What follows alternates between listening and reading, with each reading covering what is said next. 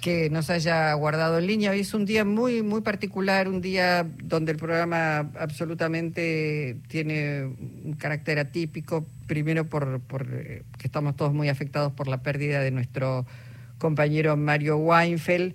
Eh, en momentos en que vamos a hablar con Milán y también se produjo un accidente este, donde perdieron la vida cuatro miembros del ejército argentino y 18 sufrieron heridas diversas al volcar un camión del Regimiento de Caballería de Montaña cuarto que, volcó en un precipicio eh, allí en la ruta provincial 62 en camino al lago Loc Loc. Bueno, es un día muy, muy especial. General Milani, ¿cómo le va? Jorge Alperín y Luisa Balmaya los saludamos. ¿Qué tal, este, Luisa? ¿Qué tal, Jorge? Bueno, en realidad eh, me sumo al dolor de ustedes, especialmente por la pérdida de vida humana, en San Martín de los Andes, en el Regimiento 4 de Caballería, en una ruta bastante complicada, porque es ruta de montaña. Bueno, eh, y por supuesto, eh, con la muerte del periodista tan querido, ¿no es cierto?, por muchos sectores, especialmente políticos, sociales, por su dedicación, su experiencia, su ética profesional. Bueno, así que eh, sumo estas dos, estos dos este, temas al, a, mi, a, mi introducción, ¿no es cierto? Y una, una especial saludo a toda la audiencia. Bueno, muchísimas gracias, Milani. Bueno, eh, un poco el objetivo de charlar con usted tiene que ver con esto que vuelve a debatir la sociedad argentina, no desde mi punto de vista porque sea un tema que ya está saldado y esclarecido, sino porque hay algunos eh, hombres y mujeres que se están presentando como candidatos a presidir la República Argentina, que vuelven a tratar de introducir la teoría de los dos demonios, que tienen expresiones absolutamente negacionistas. Y quería saber, bueno, cómo, cómo se vive esto desde alguien que ha, eh, digamos, conducido al ejército argentino. Bueno, a mí este, no me llama la atención para nada que esta señora candidata a la presidencia, a la vicepresidencia de la Nación, con absoluta mala intención, impunidad, ¿no es cierto?, me mencione.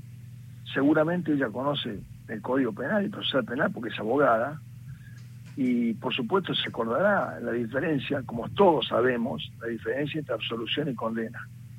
Eh, yo fui acusado en, el, en plena jefatura del ejército porque me armaron dos causas, me armaron dos causas de lesa humanidad. La oposición, con distintos medios, etcétera, las dos causas en las que me armaron eh, tuvieron un proceso y fui absuelto por unanimidad y ratificado en casación eh, en una de las causas, justamente la del soldado Olero, que después eh, la señora esta anoche volvió a, a insistir y a preguntar. Fui absuelto, Villarroel, fui absuelto. Ahora, uno pregunta por qué la mención a mí, y yo digo, no es casualidad. Y acá entro un poco en lo que ustedes me preguntaban. Eh, ella conoce perfectamente el procedimiento penal y llama la atención que defienda a todos sus amigos, digamos, y su círculo, muchos de ellos condenados, este, muchos de ellos vinculados con, con este, condenas mm, por lesa humanidad y me ataque a mí. ¿Cuál es la diferencia? Bueno, dos diferencias. Primero que yo fui absuelto. Eh, le, aclaro que de los mil y pico, hay mil y pico de condenados, hay ciento y pico de absueltos en todas estas causas. Primero, ¿no es cierto?, que yo fui absuelto. Y segunda diferencia, y es más importante, que yo soy profundamente nacionalista y peronista, y la masa, digo la masa, el total, la totalidad, por no decir, la totalidad puedo decir, la gran mayoría de personas que están ligados a esta señora, candidata, sí, eh, son profundamente antiperonistas, ¿no es cierto? o sea que usted este, siente, general, que, que la condena y la persecución judicial tiene que ver con su condición de peronista. Pero por supuesto, Jorge, absolutamente.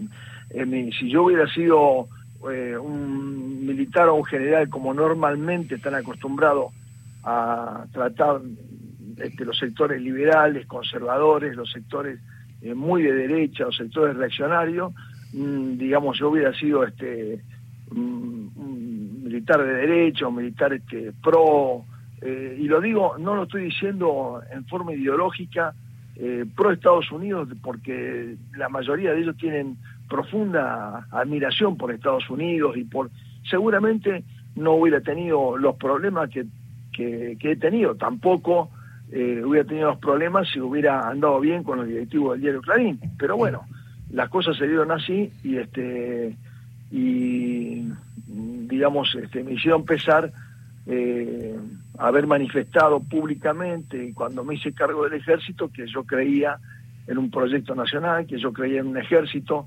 este, al, este, al tope de las, de las defensas de los recursos naturales. Ahora, perdóneme que lo interrumpa, le, pregunto, porque la verdad es que eh, nos sorprendió, al menos, bueno, a, muchos y a muchas, eh, el resultado de la votación en la Antártida, donde un gran porcentaje eh, acompañó con su voto de Fuerzas Armadas que están allí en misión en nuestra Antártida a Milei, un Milei que quiere destruir el Estado, un Milei que dice que, digamos, que admira a Margaret Thatcher. qué, entiende usted que pasa dentro de las Fuerzas Armadas? Bueno, es, un fenómeno sociológico, diría yo, que para estudiar, ¿no es cierto? Porque, eh, vuelvo a repetir, evidentemente, evidentemente, en las elecciones que vienen hay un porcentaje importante de miembros del ejército, especialmente los retirados, un más de un 90%. Y la gente en actividad, especialmente los altos mandos, la gente más antigua, no los oficiales jóvenes, suboficiales y soldados. Eso quizás tiendan un poco a diversificar su voto este, y poder, eh, eh, digamos, votar con más tranquilidad de, conciencia. Los sectores, que, como estoy diciendo, de retirados, sectores de, mediano y, alto rango, van a votar este, en forma mayoritaria a estos sectores eh, ultraconservadores, liberales, reaccionarios, este, aunque le digan este, lo que le digan. Yo les recuerdo que en el gobierno de Macri, del 15 al 19, del 15 al 19, se, desgarró a las Fuerzas Armadas, se vendieron miles de hectáreas, se disolvieron unidades, subunidades, es decir, digamos, se hizo un desastre, no se reequipó a las Fuerzas Armadas y sin embargo eh, la gente tenía, digamos, esa, esa tendencia, ¿no es cierto?, a, este, a, mm, a tener una, bueno, una mejor condescendencia con estos sectores liberales de derecha que con los sectores nacionalistas. ¿Por qué causa? Bueno, es, muy largo para, para tratar de analizarlo, ¿no es cierto? a mí también me llama la atención porque evidentemente en los años en donde ha gobernado eh, los básicamente el peronismo, yo digo, mi gestión se ha recuperado capacidades que no se habían recuperado en 40 años, bueno, este, ahora se han levantado los sueldos de los militares, este, y una serie de cuestiones más, sin embargo, eh, tenemos este, este inconveniente que es un grave problema, ¿no es cierto? Porque, este, ¿por qué causa las Fuerzas Armadas, o por lo menos un gran porcentaje de las Fuerzas Armadas, especialmente los retirados, tienen esta tendencia? Quizás, quizás eh, el tema de la vieja pelea del comunismo, anticomunismo, y de, de, esa de esa lucha y de esa de, ese de ese entorno y vengan no es cierto este, los rencores contra eh, los sectores nacionales y los sectores populares. Mm. ahora eh, general saliéndonos del sector militar ¿cómo, ¿cómo lee usted el hecho de que en la sociedad civil la mayor cantidad de votos fue dirigida a una fuerza política nueva que reivindica la dictadura. ¿Cómo lo entiende? ¿Cómo, yo, Yo, eh, primero diría que mucho de eso influyen los, los, los sectores jóvenes de la sociedad que mm. no han vivido esa etapa de, nuestro país. Pero no solamente esa etapa. Yo, que le quiero, le quiero recordar y se lo recuerdo a Villarruel cuando habla de los familiares de las víctimas, que familiares de las víctimas también fueron los 400 muertos en Plaza de Mayo cuando la, Marina bombardeó Plaza de Mayo, los fusilados en, los, en los este, basurales de León Suárez, los privados de la libertad por años por ser peronistas, todo eso también son familiares de víctimas que por supuesto no lo reconoce Villarroel. Villarruel reconoce únicamente lo que ella quiere. Ahora ustedes me dicen, claro, está eh, reivindicando la dictadura. Eh, bueno, yo creo que hay muchos sectores jóvenes que no vivieron ni el 55, que yo era muy chiquito, tampoco lo viví eh, directamente, pero digamos, lo posterior que vino después, este, bueno, esa es una causa. La otra causa es, bueno, ir al vacío, jugarnos, tirarnos al vacío total, este, vemos qué pasa después. Lo que no saben, o mejor dicho, lo que habría que explicarle y explicarle bien, por eso yo digo, este, hay que dar propuestas concretas. Y, y en el área de defensa habría propuestas concretas para hacer para que por lo menos los uniformados que están en actividad, ya sean sectores medios, sectores bajos y demás, tiendan a un voto distinto al, que, al de mi ley, es explicarle con concretamente cosas que vamos a hacer o se van a hacer con las Fuerzas Armadas. Digo, vamos, se van a hacer con las Fuerzas Armadas. Mm. Yo, por supuesto, aspiro a que detrás de, digamos, del candidato que vaya a ser presidente esté el peronismo, y, aspiro, por supuesto, de eso se, se descarta de que, este, digamos, mi, mi ideal sería que, no mi ideal, digamos, mi preferencia sería que fuera este, el candidato Massa, que es el único que puede pensar en los sectores eh, desprotegidos, en, en, todos estos, estos sectores, ¿no es cierto?, que en los que Milley y Bullrich no van a pensar, en absoluto van a pensar. Ahora, bueno, la, gente, la sociedad está un poco desencantada del último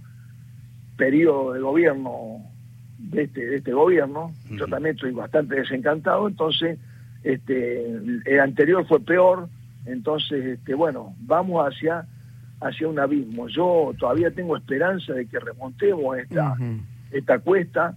Eh, fíjense que eh, esto es, eh, digamos, sintomático en la sociedad y en las Fuerzas Armadas es mayoritaria, ¿no es cierto?, la, inclinación que hay sobre eh, especialmente estos candidatos, especialmente mi ley.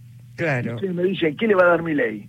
Va a destruir el Estado, no quiere nada, no quiere patria, no quiere, vender las Malvinas o quiere regalar las Malvinas, eh, eh, contra la soberanía, contra esto, contra aquello. ¿Cómo puede ser que un militar que viste el uniforme pueda votar a semejante candidato.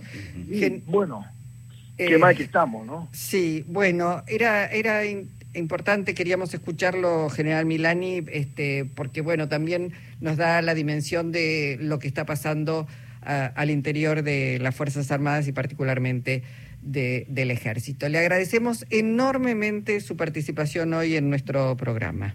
Bueno, les agradezco y yo repito que le llegue a los, al candidato nuestro o al candidato que pensamos que puede sacar esto adelante, a Massa, que tiene que ir con ideas concretas, y hay ideas concretas, pero concretas, no ideas así en el aire, vamos a hacer, no, no, ideas concretas para las Fuerzas Armadas, especialmente para el personal que está en actividad y sus familias, que mm. son mil, cientos de miles, estoy hablando cerca del millón de personas. Bien. Así que ustedes fíjense lo, importante que sería que este, mm, este, expliciten específicamente las medidas que vuelvo a repetir.